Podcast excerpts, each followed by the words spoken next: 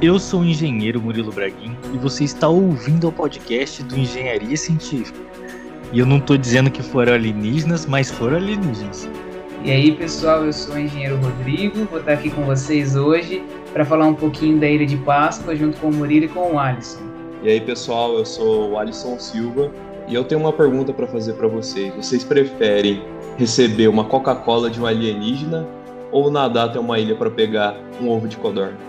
No podcast de hoje, a gente vai contar uma história para vocês de uma ilha muito interessante, que é a Ilha de Páscoa, uma ilha isolada no meio do Pacífico, que tem estátuas gigantes, cabeçonas gigantescas de pedra e tem muita história legal por trás disso, para a gente entender também como foi que a população de lá acabou se matando e acabou causando um ecocídio que levou ao declínio e a extinção de todos os indivíduos. E ainda a gente vai relacionar aqui é, toda essa história ao nosso planeta Terra. Então é isso, pessoal. Então aproveitem mais um podcast. Oi, pessoal, interrompendo a programação desse maravilhoso podcast para falar para vocês sobre o livro que eu lancei o mês passado na Amazon, meu livro de fantasia o Domador de Gigantes, O Avatar da Luz, é o livro 1 de uma série de 5. Se você gosta de Senhor dos Anéis, gosta de Harry Potter, se gosta de literatura nacional, como Eduardo Spohr, com a Batalha do Apocalipse, ou Espadachim de Carvão, do Afonso Solano, você vai gostar desse livro. Você vai acompanhar a história de três protagonistas, o Caleb, a Dirgil e a Frihet, que, que vão se aventurar nesse mundo de fantasia e de mistério e vão conhecer raças de homens de pedra, homens voadores, tem criaturas fantásticas, tem magia, tem uma parte de terror também, muito legal. Então o livro é uma amálgama do mundo nerd, tá? Ele é tudo que os nerds mais gostam. A versão digital já está disponível na amazon.com.br e a versão física está em pré-venda agora para ser lançada no final do ano, em dezembro. Se você quiser adquirir a sua cópia física, você pode mandar um e-mail para podcast.engenhariacientifica.com.br e já pedir o seu. Ou falar comigo nos, nos meus links aqui do Instagram. Você pode ouvir o podcast do livro, que é DDGcast, que tem aqui no Spotify, ou você pode acessar o site domadorgigantes.com.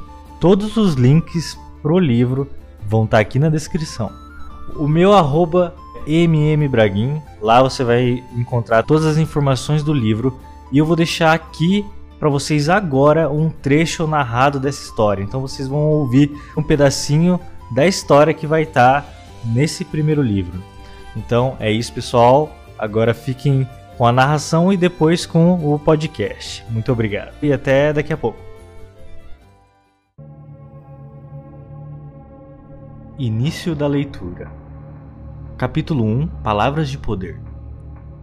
As prateleiras estavam abarrotadas de tomos e pergaminhos.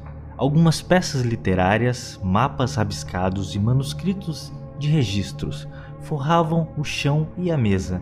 As peças, estrategicamente posicionadas para se ler em sinergia, estavam abertas em lugares específicos, como se tivessem alguma interação lógica. As penas e tintas acomodavam-se nos poucos lugares descobertos. Alguns tinteiros estavam vazios, outros haviam se derramado no chão de maneira displicente, pretejando a madeira antiga. O escriba regia aquela bagunça feito um maestro, sobrepondo textos e mudando as peças de lugar em um frenesi incessante. Então havia a luz, leu em voz alta. E na plenitude de sua existência, o mundo não era algo difícil de entender. A totalidade podia ser traduzida apenas como um vazio infinito. Vazio infinito, vazio infinito. Repetiu vagarosamente para si, como se resgatasse um pensamento que já havia ido embora.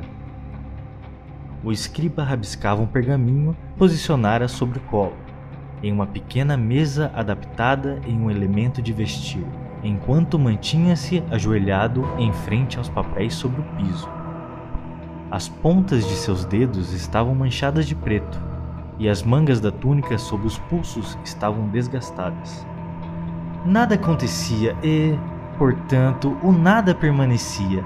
Mas como nada é tão simples quanto parece, a luz tinha uma irmã, a escuridão. Sussurrou, segurando outro manuscrito que havia sido parcialmente consumido pelo fogo. Um infortúnio fato, uma coexistência inelutável, aquela só existe por causa desta. Escreveu essa última parte no pergaminho sob a palavra Iu, que aparecia originalmente na peça grafada em garranchos. Havia um mapa pregado sobre uma tábua, onde ele riscava pontos de interesse. Alguns marcadores mostravam a ilustração de estátuas gigantes com alguns dizeres ao rodapé. As irmãs eram opostas. A luz era plena e, portanto, autossuficiente. A escuridão, por outro lado, possuía necessidades, uma ânsia incontrolável de se sentir adorada. Dedicou-se então a criar vida, para dela poder saciar o seu desejo. Desejo? O que eu desejo? divagou. Eu desejo apenas saber. Fim da leitura. A primeira pergunta é: aonde fica a Ilha de Páscoa? A 3.700 quilômetros do Chile e a 1.900 quilômetros de uma ilha da Austrália. A Ilha de Páscoa, ela tá no meio do Oceano Pacífico, no lugar mais distante de todo o resto do mundo. Apesar de hoje ela pertencer ao Chile, né, como país, tá muito distante do território chileno. Por muito tempo ficou totalmente isolada de qualquer outro continente. Ela é uma ilha que pertence à Polinésia, que deriva das ilhas asiáticas. As ilhas da Polinésia, elas foram ao longo do tempo todas sendo ocupadas, porque os polinésios tinham uma tecnologia muito boa de exploração marítima e eles utilizavam canoas à vela. E isso fazia com que eles conseguissem percorrer grandes distâncias em tempos reduzidos. É lógico que o tempo de viagem lá era de meses, né, de semanas e semanas para chegar numa ilha a outra, mas eles dominavam essa técnica. E comentando sobre essas embarcações, né, que eles dominavam as, as embarcações, as canoas e tudo mais. Mas já no século XV, lá também na Europa, enquanto é, o pessoal estava andando de canoa ali na ilha, eles estavam com embarcações gigantescas à vela, descobrindo novos continentes, né? Exatamente. Então, assim, 1500 descobriu as Américas, né? Então foi por volta desse período de exploração naval europeia que os europeus acabaram descobrindo a ilha. Se eu não me engano, eram holandeses que descobriram a ilha até. Tem uma coisa interessante que é o nome dela né, é Páscoa porque ela foi avistada pelo, pelo descobridor dela, que é o Jake Rogiven. Não sei muito pronunciar, mas foi no dia da Páscoa. Então foi no dia 5 de abril de 1722. Então por isso que ela chama Ilha de Páscoa. O que é muito broxante, né, cara? Fala, puta, vai dar um nome pra Ilha de Páscoa por causa que chegou no dia da Páscoa, cara. Ah, pelo amor de Deus. Ainda se tivesse coelho lá, com ovo de chocolate, eu entenderia. Agora, Exatamente. Coisa chata. Quer? Me dá um. Te dá um chicletão? Os pesquisadores e historiadores estimam que havia aborígenes na ilha já por volta do ano 900 depois de Cristo. Até o ano 1200 depois de Cristo, todas as ilhas ali da região estavam habitadas. A ilha é conhecida como Rapa Nui, assim como os seus habitantes originais também eram conhecidos como Rapa Nui. Ela tinha uma flora e uma fauna abundantes. Então, por que, que a gente está falando aqui nesse podcast de uma ilha isolada no meio do Pacífico?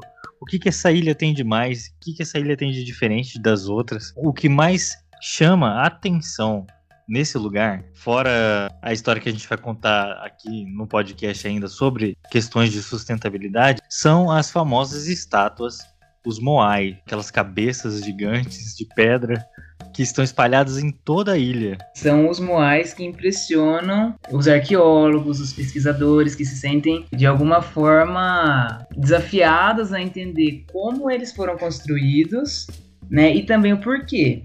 Né, porque tem um contexto religioso, né? Que nem quando a gente vai ler sobre, né, eles falam principalmente que os moais eram construídos para que eles fossem de alguma forma utilizados em cerimônias religiosas, como se representassem os ancestrais daqueles que eram os líderes da ilha. Querendo ou não, a gente fica impressionado principalmente pelo, pelas dimensões, que hoje em dia até com guindaste seria complicado de erguer. Eles acreditavam que os Moai eram como receptáculos para espíritos antigos. E numa ilha que tem 24 quilômetros de comprimento por 12 quilômetros de largura. Então imagine você na sua casa, ouvinte, o que, que está hoje a 24 quilômetros?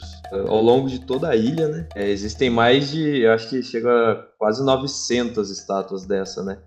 O que impressiona nos Moai é que eles tinham em média 4 metros de altura e apresentavam uma base de 1,60m e pesavam cerca de 14 toneladas, sendo que o maior deles, que está posicionado na, seu local final, porque alguns estavam tombados e outros ainda estavam incompletos. Tem 12 metros, que equivale aí a um prédio de quatro andares. Então imagine um prédio de quatro andares e você imagina uma estátua de uma cabeça gigante com um corpo naquele tamanho, né? E ele pesava cerca de 94 toneladas.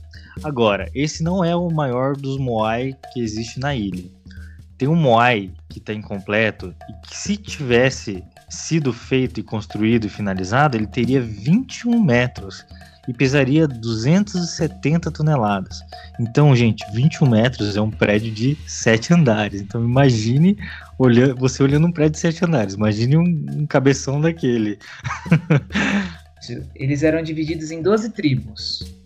Então, cada tribo tinha o seu conjunto de moais. Todas elas saíam da mesma cratera lá do vulcão, chamada de Hano Haraku, mas cada um, cada, cada tribo tinha o seu grupo de moais. O que eu li, eu, por que, que eles faziam esses moais? Era como se fosse uma competição mesmo, né? Que nem uhum. você falou já, Rodrigo. Era uma competição entre tribos. Então, assim, ah, eu vou fazer meu moai e depois vem a, a tribo rival e vai fazer o moai dele maior, né, posicionado de uma maneira mais desafiadora, vamos dizer assim. Então todos os moai estão, a maioria deles está voltada para dentro da ilha. O que dá a entender que é como se assim, um encarasse o outro, uma tribo encarando a outra. Uma curiosidade dos, dos Moai é que hoje a gente enxerga eles com aquela cabeça desproporcional, um queixo bem quadrado e bem marcado e olhos profundos. Hoje só tem órbitas oculares, eles tinham olhos, olhos colocados, olhos feitos de coral com pupilas de obsidiana. E esses olhos acabaram com o tempo caindo ou sendo danificados. E até tem algumas réplicas na ilha que eles fizeram o olho do Moai. E fica um negócio bizarro, por sinal. Existe um Moai que é diferente dos outros, que é chamado de Tukuturi e tem pernas, e ele tá ajoelhado. E a cabeça dele ela é mais humana do que a, dos outros, né? E dizem que representa um cantor até, que, é, que era uma posição típica de, de quem cantava né, nessas tribos lá. Acreditam que ele foi o último a ser feito e que inclusive foi feito depois de que essa febre dos Moai tinha acabado. Muitos Moai têm um chapéu vermelho chamado Pukal, que representa status religioso da época. Então a cor vermelha simbolizava, é, vamos falar assim, o clérigo, algum, alguma coisa assim, é, um xamã, quem estava mais perto ali da, desse lado espiritual da coisa.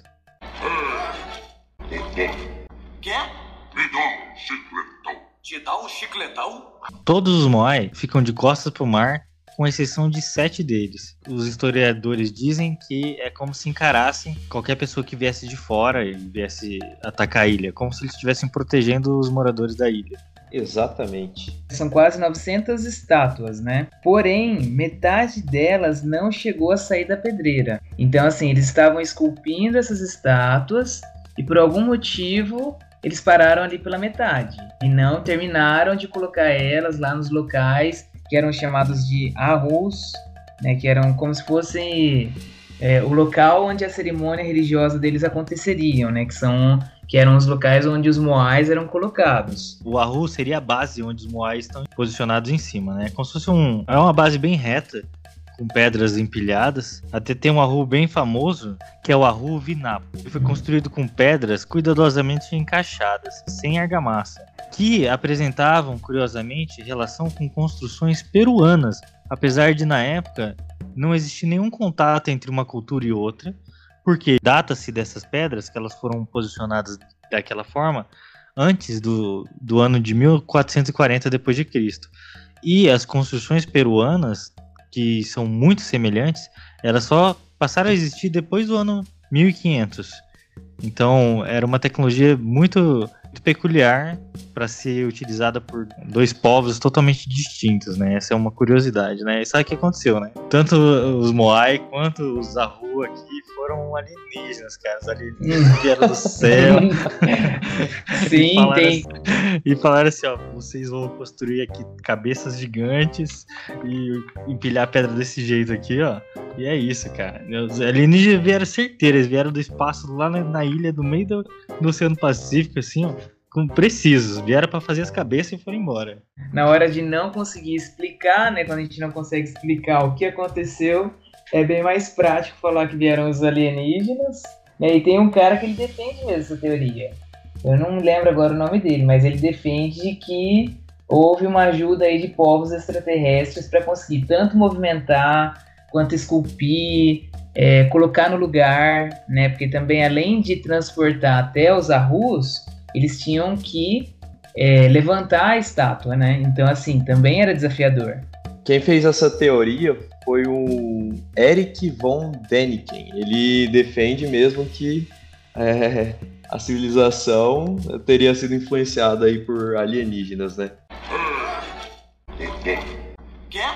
Me dá um chicletão. Te dá um chicletão? E sobre a movimentação dos moais, tem várias teorias também de como eles poderiam fazer isso, com troncos de árvores, né? Rolando os moais por cima de troncos de árvores, como se fossem rodas. E eu vi também uma explicação que fala meio que amarravam cordas ali na altura dos olhos. Quando a civilização ela não faz os registros por escrito, que foi o caso dos Rapanui, os Rapanui tinham uma, uma língua própria e também tinha um sistema de escrita próprio. Rongo Rongo era a língua deles. Com a chegada dos europeus e com doenças, e o ecocídio que eles fizeram, eles foram acabando, né? No final ali tinham poucos Rapanui e já estavam tudo, a civilização já estava em declínio. E os Rapanui que sabiam a escrita antiga deles, eram só aquelas pessoas que eram mais elevadas socialmente. E essas pessoas acabaram morrendo e não passando conhecimento. Então, por isso que existe tanta especulação em cima de como esses Moai eram produzidos e como eram transportados. O que tem hoje, que ajuda muito os pesquisadores, são os Moai que estão incompletos. Então, dá para entender um pouco do processo construtivo dos Moai. Então, assim, para os ouvintes entenderem, existem quatro vulcões na ilha. E um deles, que é o maior vulcão, é de lá que todos os Moai saíam. Eles usavam uma pedra vulcânica para esculpi-los, né? Esculpiam é, ali dentro do, vulcão e desciam ele rampa abaixo, vamos dizer assim, até chegar na posição final. O que acontece? É, muitos Moai tombavam pelo caminho. Estavam tombados e estão até hoje tombados. Então, assim, o que, que, que viram, né? Os pesquisadores viram o seguinte: quando o terreno era inclinado para baixo, os Moai caíam de cara. Quando o terreno era inclinado para cima, os Moai caíam de costas. E daí eles perceberam, ué, é, tem alguma coisa aqui que demonstra que o Moai estava podia estar sendo transportado na vertical né? Então, quando os pesquisadores conversavam com, o, com os Rapanui, eles falavam assim, olha, os Moai, eles foram andando até a posição final. então, o que acontece, né? É, muitos deles até acreditavam que era uma intervenção divina, que os Moai realmente tinham vida e andavam da posição de origem até a posição final. É, a, a estátua em si não tem pernas, mas ela tem a cabeça e tem um corpo ali. que ficou enterrado, esse corpo ficou enterrado muito tempo e sem ninguém saber que existia um corpo, achavam que era só a cabeça. O corpo é como se fosse da cintura para cima, ele tem uma mãozinha que tá a mãozinha tá, tá juntinho da barriga assim, colado e não tem pernas. Existia na base como se fosse assim, uma base levemente arredondada. Então o que que eles achavam que aconteciam? Que eles usavam cordas para transportar o Moai e o Moai andando, né, através de um movimento pendular. Separavam em dois grupos, um de cada lado, e a partir ali de um movimento formando uma espécie de ressonância, era possível movimentar os Moais como se eles estivessem andando. Então, bem interessante aí essa, essa ideia que eles tiveram. No transporte, imagina um pinguim andando. É igualzinho. Uma coisa interessante também é como que esses moais paravam em pé. Porque assim, é, querendo ou não, é, a partir dessa teoria, né, de que eles eram carregados, levados, transportados de bruços, e depois quando chegava lá no arru, que eles tinham que levantar a peça e deixá-la em pé, na hora que eles iam levantar, corria o risco do quê? De que a peça fosse para trás, né, e caísse, e, enfim, perdesse tudo aquilo que tinha sido é, feito, né? Então aí o que, que eles faziam? Eles faziam a base de forma com que a estátua, quando ela ficasse em pé, ela ficasse não 90 graus em relação ao chão, mas com 87 graus. Então assim, aproximadamente 87 graus. Então eles faziam a base um pouco inclinada, né, entre aspas, para que não corresse esse risco. Então quando a base ficasse toda no chão, é, ele não estava 100% na vertical, ele estava um pouquinho inclinado. Né? Então isso dava essa segurança para eles. Então, inclusive, para essa teoria de que eles eram transportados em pé, essa coisa da base inclinada poderia de alguma forma dar essa segurança, né? Para ela não tombar nem para frente e nem para trás, porque daí você consegue controlar de um dos lados, pelo menos, né? Tem alguma informação se eles eram encaixados ali na base ou se eram fixados de alguma forma? Ou só com essa postura mesmo eles já se mantinham? E eu acredito que eles eram só colocados mesmo no local. Com o peso todo ele acabava tendo essa estabilidade, né? Quer? Me dá um chicletão. Te dá um chicletão? Eles acreditam que a melhor das hipóteses é que eles realmente caminhavam até lá, né? Eles iam tombando de um lado pro outro como se fosse um, um, um João Bobo, alguma coisa assim, sabe? Pensa o seguinte, você tem assim um João Bobo de 14 toneladas. Então, se o negócio cai, caiu já era. sabe? Uhum. Por isso que descobriram muitos Moai pelo caminho. Porque, meu, caiu de cara o negócio, não, não vai conseguir levantar um negócio de 14 toneladas, sabe? Então eles deixavam lá. Então, assim, suspeitam que a competição não era só de produzir o, o maior Moai, era de transportar o Moai até o destino final. Se você fosse bom mesmo, você transportava o Moai até lá, entendeu? Exato. A, a, imagem da thumb desse podcast, ouvintes, é a técnica que usaram para simular o caminhar dos Moai. Então, agora eu tenho algo contraditório a dizer. Porque existe uma teoria que fala, eles eram esculpidos lá na pedreira, dentro do, do vulcão lá, e aí eles eram colocados de bruços e eles eram transportados deitado pelos trilhos aí dessas toras de madeira. E aí o que acontecia? Quando ele chegava lá no local onde ele era para ele ser colocado, eles tinham que girar essa estátua 180 graus, ele estava de bruços, né? Então girava 180 graus e erguia ele para ser colocado no local. Mas isso aí é definitivo? Então, foi uma teoria que foi levantada. Só tem teoria mesmo. Da, é, teoria. É teoria. Essa que foi a teoria dessa Joanne, que é arqueóloga que, que, enfim, pesquisa sobre isso, né? Mas assim, não necessariamente é o jeito certo. É porque parece que se não for dessa forma, não vai, entendeu? É, porque é o seguinte, qual que era a dúvida?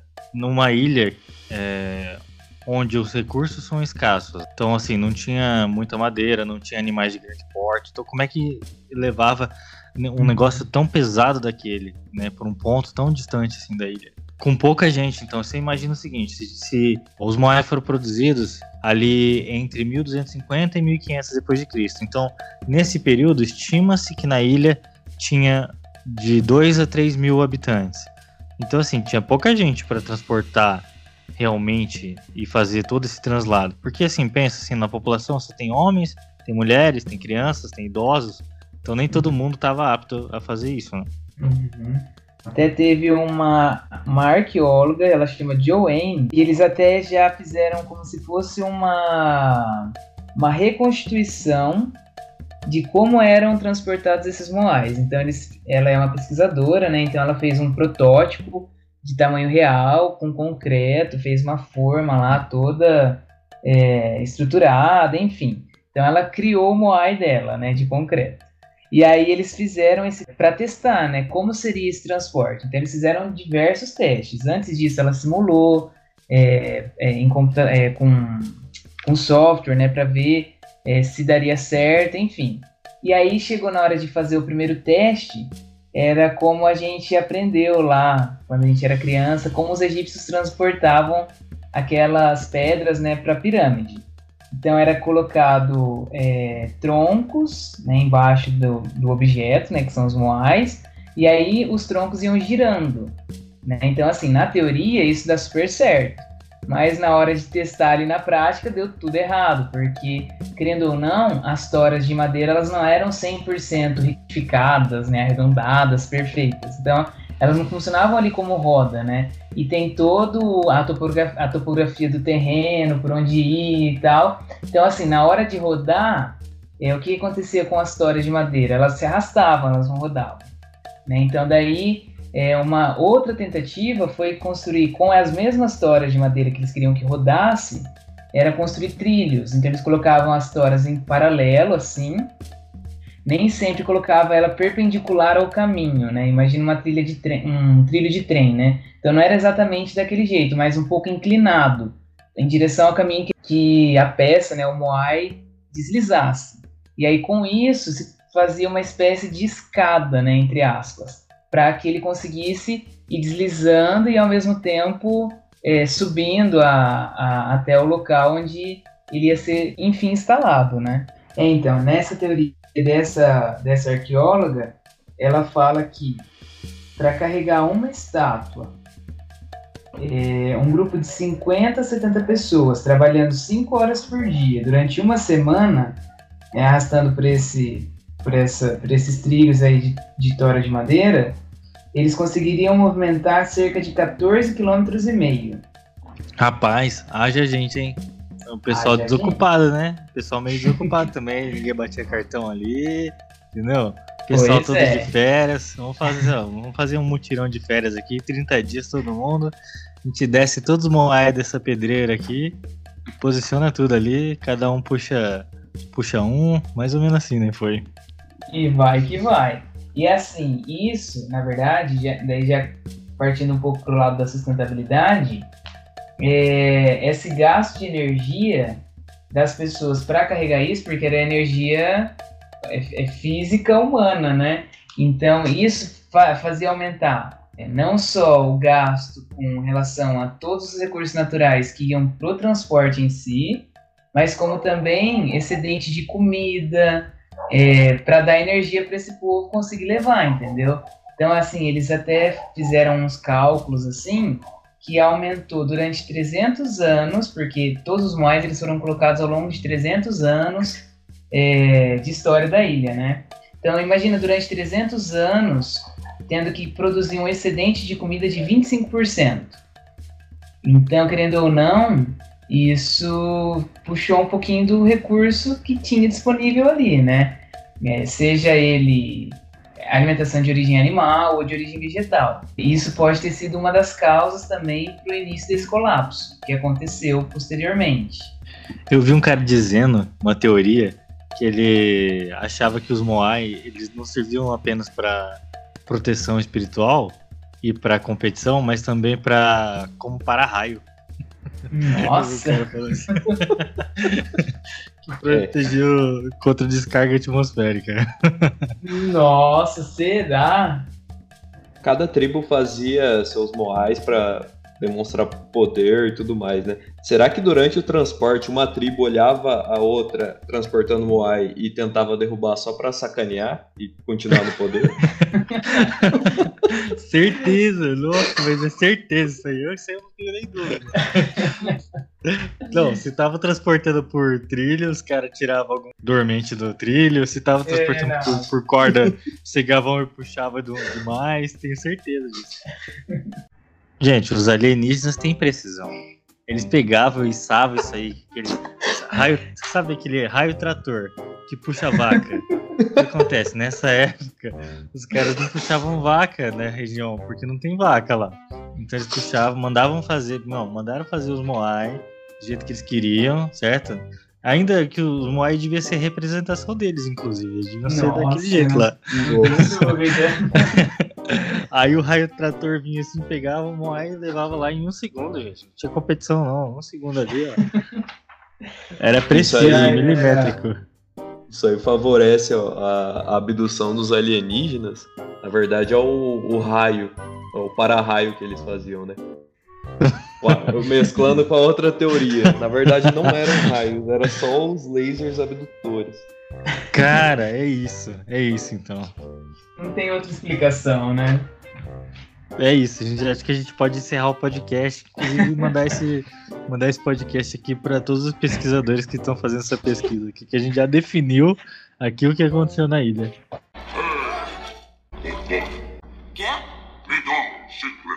Te dá um chicletão? O que mais que existe nessa ilha de tão interessante? Eu li um negócio que chama petróglifos, que são figuras gravadas em pedra. E nessa ilha pequena desse jeito que a gente descreveu, tem mais de 4 mil dessas imagens. Meu, era um povo que representava as coisas que via. Tinha figura de peixe, tinha figura de seres humanos, de dança e celebrações. Estão todas gravadas em pedra ali. A ilha hoje ela é um patrimônio da humanidade, né, definido pela Unesco em 1995 e curiosamente ela concorreu a sete novas Maravilhas do Mundo, mas eles ficaram em oitavo. Nossa. que vacilo, né? Que foda. Eu me pergunto, por que, que tem que ser só sete maravilhas? Por que não pode ser dez? Ou vinte? Faz top 100 maravilhas do mundo, deve ter, cara. Lá pelo ano de 1500, um pouco antes dos europeus chegarem, o culto aos Moai simplesmente deixou de existir. O que especula-se é que que nem você disse já, Rodrigo, que foram acabando com os recursos naturais, né? Por conta de todo esse esforço para produzir essas quase 900 estátuas, eles passaram a ter um outro tipo de culto religioso, que eles falavam que era o culto ao homem-pássaro. Estima-se que o início do culto ao homem-pássaro foi lá pelo ano de 1600 depois de Cristo. E daí como é que eles faziam para adorar essa divindade? Porque imagine que é o seguinte, eles tinham uma competição entre moais. Transformaram isso num outro tipo de competição que era o seguinte: existe uma ilha, é uma ilhota na verdade, que é chamada de Motonui, que ela tá a 1500 metros só de de Rapa Nui, né, da Ilha de Páscoa. E que os homens, alguns homens selecionados, tinham que nadar até lá e encontrar um ovo de uma andorinha lá da, da região. E daí o primeiro que conseguisse pegar o ovo e voltasse para a ilha principal era considerado o homem-pássaro daquele ano lá. E daí ele era é, adorado aí por todos como líder é, durante um ano inteiro. Nossa! Aqui tem informação. li também que depois de um tempo, quando já não era mais possível produzir os moais, transportar, porque já não tinha mais o mesmo número de pessoas, já não tinham todos os recursos, que tinha alguns líderes religiosos que meio que prometiam essa abundância novamente, né, que já não tinha mais. Eles tinham essa esperança por conta desses novos líderes religiosos que começaram a, a se mostrar, né, a emergir lá entre eles, e deve estar relacionado a esses homens pássaros aí. Eles que, até por ter que sair da ilha e tal, ir lá a 1500 metros, voltar, enfim, essa espera toda devia é, dar essa esperança pro povo, né, que restou lá na ilha. Eu acho que os caras gostavam de uma Olimpíadas, e daí eles inventavam alguma competição anual, assim Falar, pô, não tem mais os Moai pra gente ficar brincando aqui de andar com eles. Oi? Vamos ter que competir de outra forma. É, pô, os alienígenas vieram foram embora. Sabe? O que, que a gente vai fazer? Aí o cara olhou pra, pra andorinha. o cara olhou pra andorinha lá no meio do, do da ilhota lá e falou: Cara, é isso, vamos pegar o ovo daquele pássaro lá.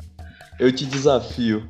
É, te desafio. O cara, ele pegou assim, riscou o chão assim com o pé, falou assim, ó, se passar, vai ter, né? Falei lá que tinha 4 mil petróglifos né, na ilha e muitos deles representavam o Homem-Pássaro.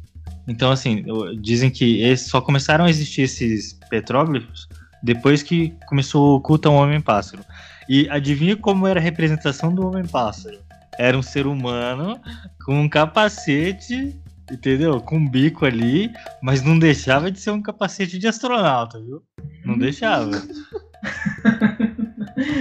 Nossa. Deuses vinham do céu e que desceu lá um homem-pássaro e mostrou para eles um, um, novo caminho de purificação. Quer? Me dá um chicletão. Te dá um chicletão? Se fosse, né, fácil da gente acreditar realmente, é muito mais prático, né? É, falar que foram os extraterrestres e pronto. Até porque, o que acontece? Tem a Ilha de Páscoa, ok, impressionante e tal, mas não foi só, não é só lá que tem esse tipo de coisa. Né? Em outros tantos lugares aí desses povos antigos tem umas coisas impressionantes que são, é, são inexplicáveis, enfim. Não tem como a gente duvidar, não, que, que teve uma ação extraterrestre entre nós. Tem uma história fantástica que explica como surgem as religiões. Resumidamente é o seguinte: teve uma, umas ilhas lá da Melanésia que ali vivia uma tribo muito isolada, então não tinha, não tinha conhecimento nenhum de nada além delas mesmas. E daí o que aconteceu? Em determinado momento, durante a Primeira Guerra Mundial, entre a Primeira e a Segunda Guerra Mundial, os, alguns aviadores pousaram ali, usaram aquela ilha como um, uma pista de pouso improvisada, né? É, para alcançar uma nova distância. E daí, beleza, vieram do céu, pousaram seus aviões e ficaram ali um tempo convivendo com aquelas pessoas, se reabasteceram, né? Fizeram o que fizeram. Depois de um tempo, foram embora. Vocês acreditam que quando depois voltaram nessa, nessas ilhas, eles tinham feito altares, estátuas, tipo, o avião virou um símbolo religioso para esse, esse povo. Eles achavam uhum. que, os, que, que os aviadores eram deuses, cara, que iam trazer para eles remédio, que traziam um remédio é, dos deuses chamado de Coca-Cola. Acredito ou não? Cara, é. Caramba. Então, então isso existiu, cara. Existiu. Você vê como é que funciona? É assim. Você vê? Muito massa essa história. Depois, algum dia, no, no podcast futuro, a gente entra, abre essa história e destrincha ela completa. Mas ela é muito boa. Ela demonstra como uma religião pode nascer do dia para noite, assim, através de um vislumbre de algo que até então era, era inimaginável, sabe? Sim, não, e tem muita gente que fala que na verdade a religião é fruto da fraqueza humana. Então, se de alguma forma é, um povo está precisando de alguma coisa, chega algo trazendo justamente aquilo que eles estavam precisando. Pronto. Você viu, aí o líder da, dessa tribo, o líder religioso, ele usava o uniforme militar dos caras, dizendo que aquela era uma roupa de cerimonial de, dos deuses. Nossa! Cara, Caramba. É legal, essa história é legal demais. Viu? Quer? Me dá um chicletão. Te dá um chicletão? Mas voltando aqui pro, pros nossos amigos Rapanui. Então, assim, beleza. Então surgiu lá o culto ao homem-pássaro, que era agora muito mais barato de, de ser feito do que os Moai, certo? muito mais barato custava muito menos para eles, né? Mas nessa época aí a ilha já estava muito em decadência. Então, dizimando as árvores, os pássaros acabaram morrendo e daí vai vir no declínio num, num, formato de efeito dominó, né? O que é interessante de ver ainda é que existe um Moai lá no Museu Britânico em Londres. Ele tem dois homens pássaros gravados nas costas. São entalhes feitos por posteriormente, né, a produção dos Moai, já nessa época aí desse culto. E daí representava, tinha até dois homens pássaros, um, um, fêmea um macho, né?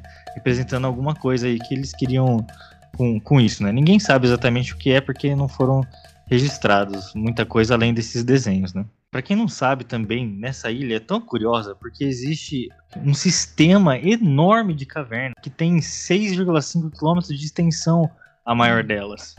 É muita caverna. Então eles usavam essa caverna para diversas coisas, é, moradia, cerimoniais, lugares de adoração, várias outras coisas. E inclusive existe uma caverna lá que chama Anakai Tangata, que Ana significa caverna, Kai significa comida e Tangata homem. Então eles especulam que já durante o colapso dessa civilização que eles não tinham mais comida e por isso praticaram o canibalismo e por isso que essa caverna ficou com esse nome aí, de caverna comida homem mas também podia ser um lugar onde eles simplesmente comiam, né? Tipo um refeitório. Assim. mas assim. De um outros dos, humanos. É, mas um dos resultados desse colapso que aconteceu foi o canibalismo. Eles já não tinham mais como se alimentar, eles começaram a se alimentar de carne humana, que era o que tinha disponível. Pelo que eu li estudei, os Rapanui, eles praticaram uma agricultura chamada de agricultura extensiva, que é assim, basicamente uma agricultura muito natural, plantavam muito ao natural mesmo, sem tecnologia nenhuma, inclusive de irrigação. Então, o que, que eles faziam? Tá? Muito inteligentes, né? Assim como nós, seres humanos, aqui no planeta Terra também somos, tá? Porque assim, o que dizem é que a Ilha de Páscoa ela é como se fosse um microplaneta, que ela é um lugar isolado, ela tem que se sustentar e as pessoas que moram ali têm que tentar utilizar os recursos que tem no seu espaço, que o seu espaço é único, é só aquilo ali que existe, para se sustentar, certo? Então o que, que eles faziam na agricultura? Os caras queimavam as florestas e abriam espaço e plantavam. E plantavam até esgotar a terra. E daí esgotava a terra, não nascia mais nada. O que, que eles faziam? Queimavam mais floresta e abriam mais espaço. Estima-se que antes, lá no ano 900 depois de Cristo, quando chegaram na ilha, existiam 16 milhões de árvores, tá? Antes da chegada dos ser humano, seres humanos. E no final não tinha quase nenhuma. Isso, exatamente. Eles acabam interpretando dessa forma, né? Então, o capítulo do livro ele traz exatamente essa informação, que a Ilha de Páscoa é o exemplo mais extremo de destruição de florestas. Qual livro que você leu que falava da Ilha de Páscoa? O livro chama Colapso: Como as sociedades escolheram o fracasso ou o sucesso. Caramba. Aí tem um capítulo que fala sobre a Ilha de Páscoa. E eu cheguei a ler esse capítulo para uma disciplina do mestrado que falava sobre sustentabilidade. Então daí a discussão foi em cima disso, sabe? Do quanto eles não eram sustentáveis, né? E aí acabou que entrou em colapso. E aí, pelo que eu entendi, assim, o livro ele tem 600, mais de 600 páginas. E eu acho que cada capítulo deve ter uns 15, 16 capítulos, fala de uma sociedade. Todas elas colapsaram? Não, nem todas, porque o título fala, né, colapso, como as sociedades escolheram o fracasso ou o sucesso. Então devem ter algumas que deve ter alguma história de sucesso aí. A da Ilha de Páscoa ele termina como se ela tivesse fracassado. Né? Ele termina o capítulo. Ele até faz uma metáfora bem legal com relação à situação que a gente encontra hoje, né, como sociedade planetária, né, como se a gente estivesse tão isolado no universo quanto a Ilha de Páscoa estava isolada lá no Oceano Pacífico e por isso ela não conseguiu se desenvolver mais, enfim, entrou nesse colapso em relação ao desenvolvimento sustentável, que eles não tinham, né? E esse foi o grande problema. Então, assim, eles tinham lá uma fauna, uma flora, tinha uma certa diversidade, né? ela poderia ter sido utilizada de forma consciente, Não que eles não tinham consciência, mas assim, a zona de conforto, ou então toda essa, essa necessidade de competição, essa competitividade acabou levando eles a fazerem um mau uso né, desse espaço. Mas, assim, é, igual o autor fala, né, a Ilha de Páscoa ela é o exemplo mais extremo de destruição de floresta. Então, assim, eles não, para que, que eles usavam tanto a floresta? Para fazer caça é, em alto mar, eles precisavam de canoas. Essas canoas elas eram feitas com essas árvores maiores, né? Tinha uma palmeira lá, que é uma palmeira de mais de 21 metros de altura, que quando já chegaram as civiliza outras civilizações, novas civilizações lá, enfim, para começar a entender o que aconteceu lá, já não tinha mais nada, né? Mas aí foram encontrados resquícios dessas dessas sementes, dessas palmeiras e foi identificado que haviam então essas grandes palmeiras de 21 metros e elas eram utilizadas como canoas para que eles conseguissem pescar em alto mar, porque ali próximo à costa da ilha não tinha muita. É, é, não tinham peixes, não tinham nada é, suficiente para que eles se alimentassem, porque a ilha ficava numa região que o mar era muito profundo, enfim, tinha algumas dificuldades. Então, uma forma de ter mais alimento, né, era indo até o alto mar. Só que daí eles usavam essa canoa e depois eles não reutilizavam ela.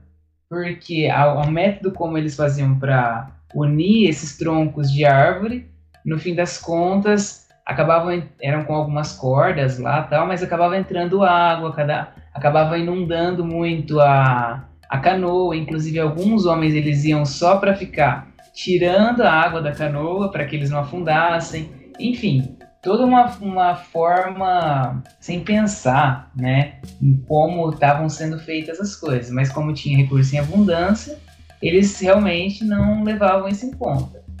E aí, então, esse era um dos, um dos motivos pelo qual as florestas foram destruídas. Uma outra coisa é que, quando as pessoas da ilha morriam, eles não eram enterrados, eles eram cremados. Então, assim, esses centros de crematório, que inclusive fazia parte até de, uma, de um ritual religioso, é, acabava utilizando também mais energia de queima de madeira para que fossem para que esses corpos fossem cremados. Também os caras não se ajudavam, né, velho? Além de é, cortar as árvores, ainda fazia cremação, porra. Pois é. é. Amor de Deus, e cara.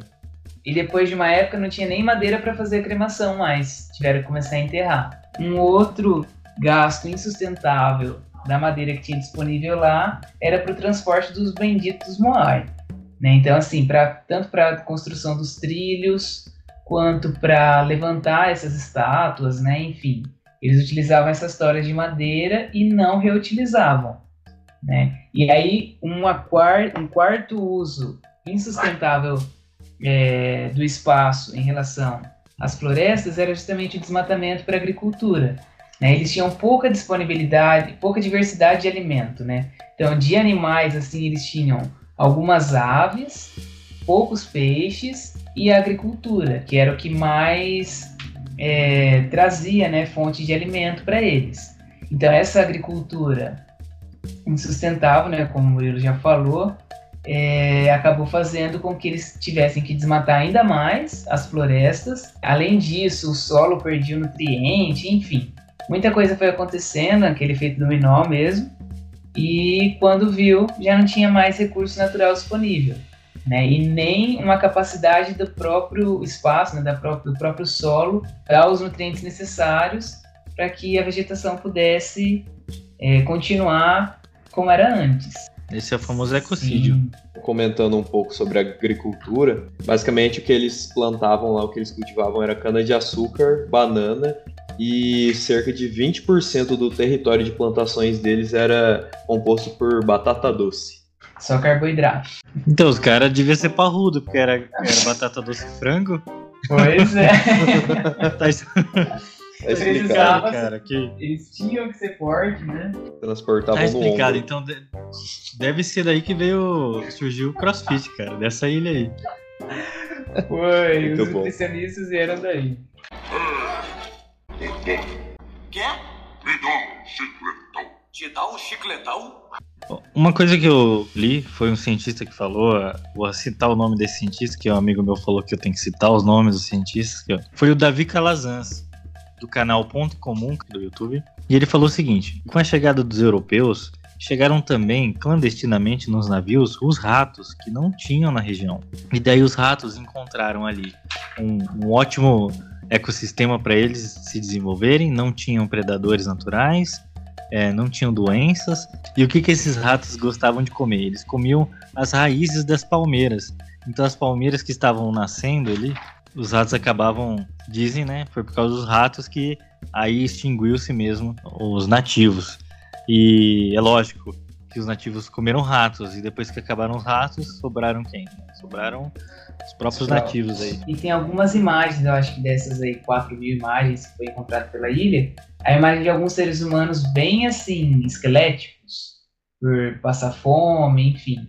Então, assim, isso prova o quanto, o quanto de necessidade os nativos passaram durante esse colapso né, que aconteceu.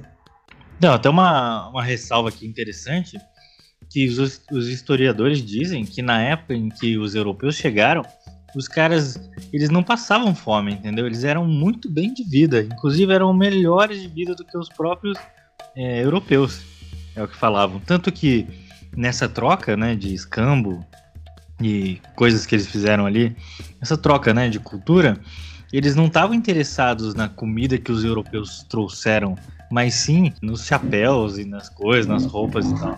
Então, isso vem de encontro com aquilo que a gente falou sobre de que talvez essa guerra de poder não começou à toa, né? Começou justamente por ter algum incentivo externo, né, de uma sociedade que já tinha essa busca pelo poder incessante e começou a provocar isso entre as tribos lá da Ilha de Páscoa.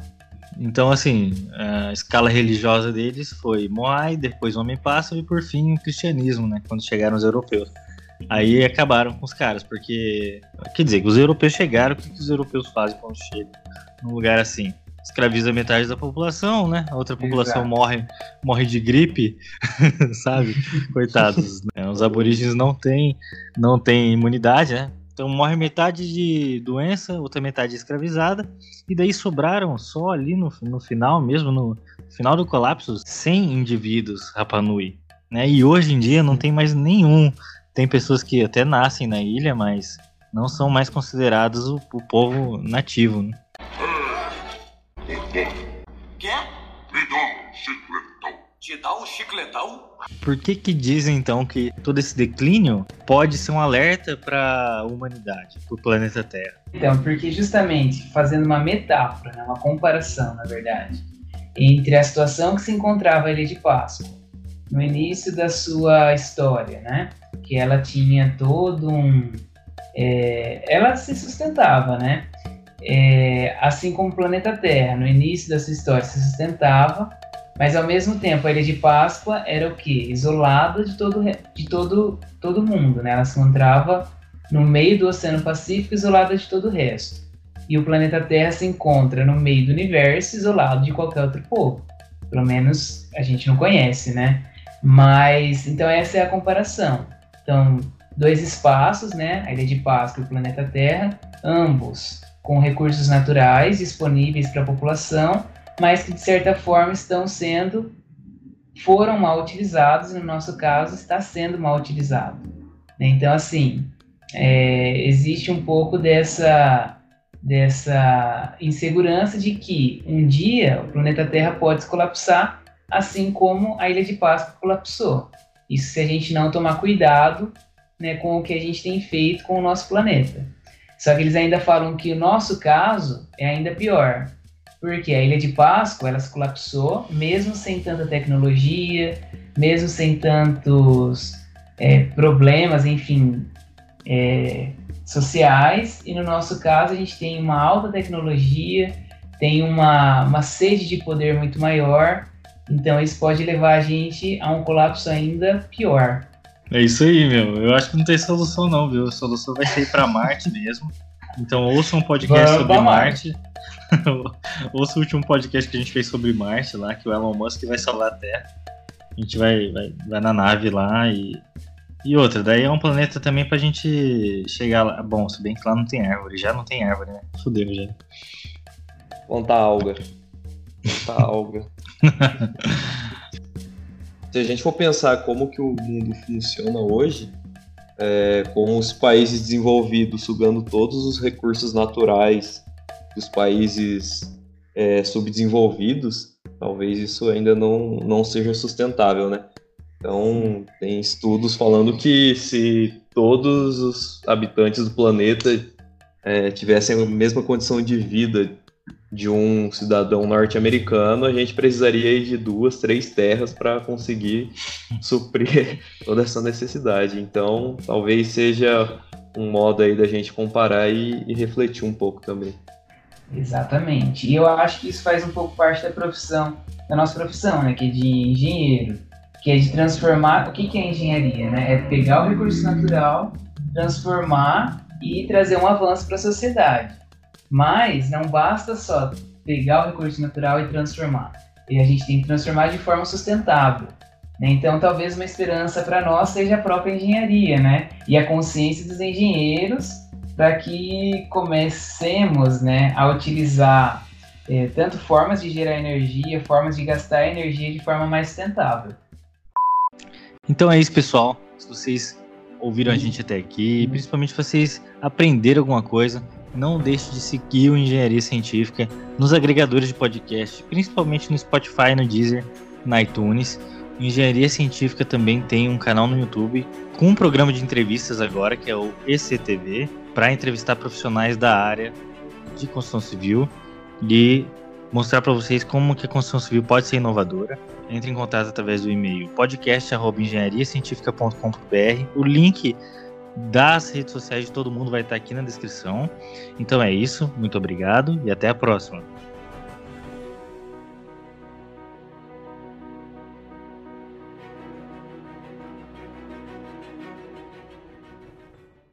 Ah, a verdade mesmo é que uh, o Kuzumoai só tem a cabeça e a ponta do, do dedo dele é Stonehenge. Ah, é aquela imagem engraçada. Bem mística.